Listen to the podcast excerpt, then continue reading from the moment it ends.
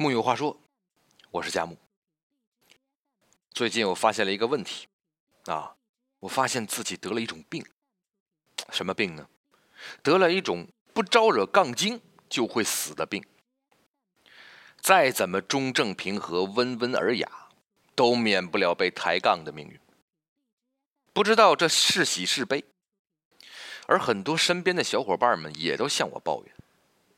我们几乎同期感染了这种病毒，都想问问怎么治。所谓杠精呢，用度娘的解释就是抬杠成瘾的一类群体。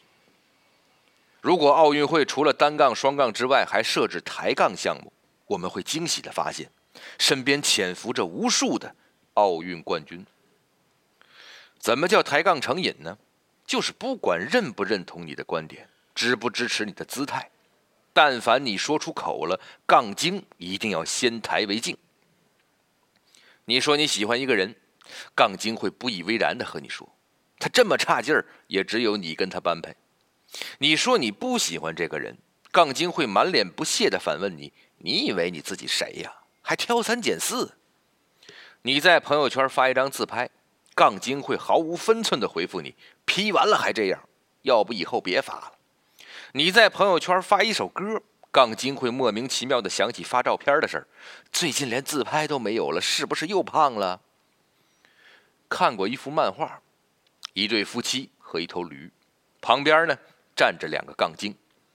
当夫妻都骑在驴背上，杠精说：“这么狠心，这是虐待动物。”当丈夫单独骑驴而妻子徒步，杠精说：“这么自私，对老婆不好。”当妻子骑驴，丈夫随行，杠精说：“这么懦弱，只敢让老婆骑。”等夫妻俩牵着驴走，杠精又说了：“怎么这么傻呢？有驴都不骑。”杠精是没有体面和尊重可言的，因为他们唯一的出发点就是消解别人的价值，而这样做的目的是彰显自己微弱的存在感。因此，杠精退散第一条铁律。就是不要试图和杠精讲道理，想要挑一个人的刺儿，总能找到千百种借口。最好的回应呢，要不扭头走开，要不索性刺儿回去。然而你会发现，转身离开，分手说不出来。海鸟跟鱼相爱，只是一场意外。杠精通常不会因为你的退避三舍而收敛几分。最好的办法还是用还击。让他们闭嘴。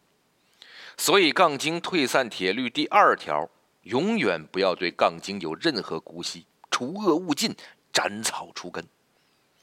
怎么才算斩草除根？那就是清楚掌握杠精不管你对不对，我先反驳再说的立身之本，从源头上防止他装逼。比如你说养猫真是幸福啊，杠精和你犟，说养狗比养猫好多了。这时候你千万别和他争辩猫和狗的差异，养猫和养狗各有乐趣，这样你就进入了和他一样傻逼的境界。在这方面，他能靠丰富的经验打败你。你只要回他一句：“你这么想啊，狗也是这么认为的”，就万事大吉了。再比如说，你对你说你自己对恋爱呢持开放态度。对婚姻呢，也顺其自然。至于孩子，到时候再看。杠精会质问你：“你这人怎么那么不负责任？人类的繁衍，社会的发展，需要每个人尽职尽责。再说现在鼓励生二胎，你为什么不响应号召？”这时候你千万别和杠精辩论，说什么国策前有前因后果，个体有权利自由。你只要回他。你这么优秀，生十个八个，不就把我们劣等基因不生的空缺给补上了吗？与其和杠精三百回合大战，不如一句话噎到他意兴阑珊。知道你不是善茬，他自然会去别处另开新花。肯定有人会说，我也不会噎人，我也不想受气。如果要用常规套路拆穿杠精，该怎么做呢？从逻辑上就很容易，世界。不是非黑即白的，有很多富含灰色的地带。但杠精为了彰显我们不一样，时常要依靠二元对立的逻辑。你说太阳火热，他告诉你太阳有凉凉的时候；至于你说的大前提是不是寻常条件下，我才不管。我只要举反例来驳倒你。你说分手意味着挥别错的才能和对的相逢，也算是件好事。他偏要说，那也有分手了就后悔的呀。谁说挥别错的就一定和对的相逢了？用孤立或者少数特例来证明众人皆醉我独醒，罔顾事情最基本的面貌，这是杠精的通病，也是杠精最明显的弱点。想要拉开架势反驳，尽情从这方面做文章就好。如果还要深究下去，杠精其实也是内心虚弱的可怜人，有意无意的通过抬杠来强调自己的意义。虽然这不够体面，虽然这非常无聊，可某种程度上，这也是一个足以无视杠精的理由。如果真的能佛系到荣辱不惊，把杠精晾在原地，也不失为一种处理方法。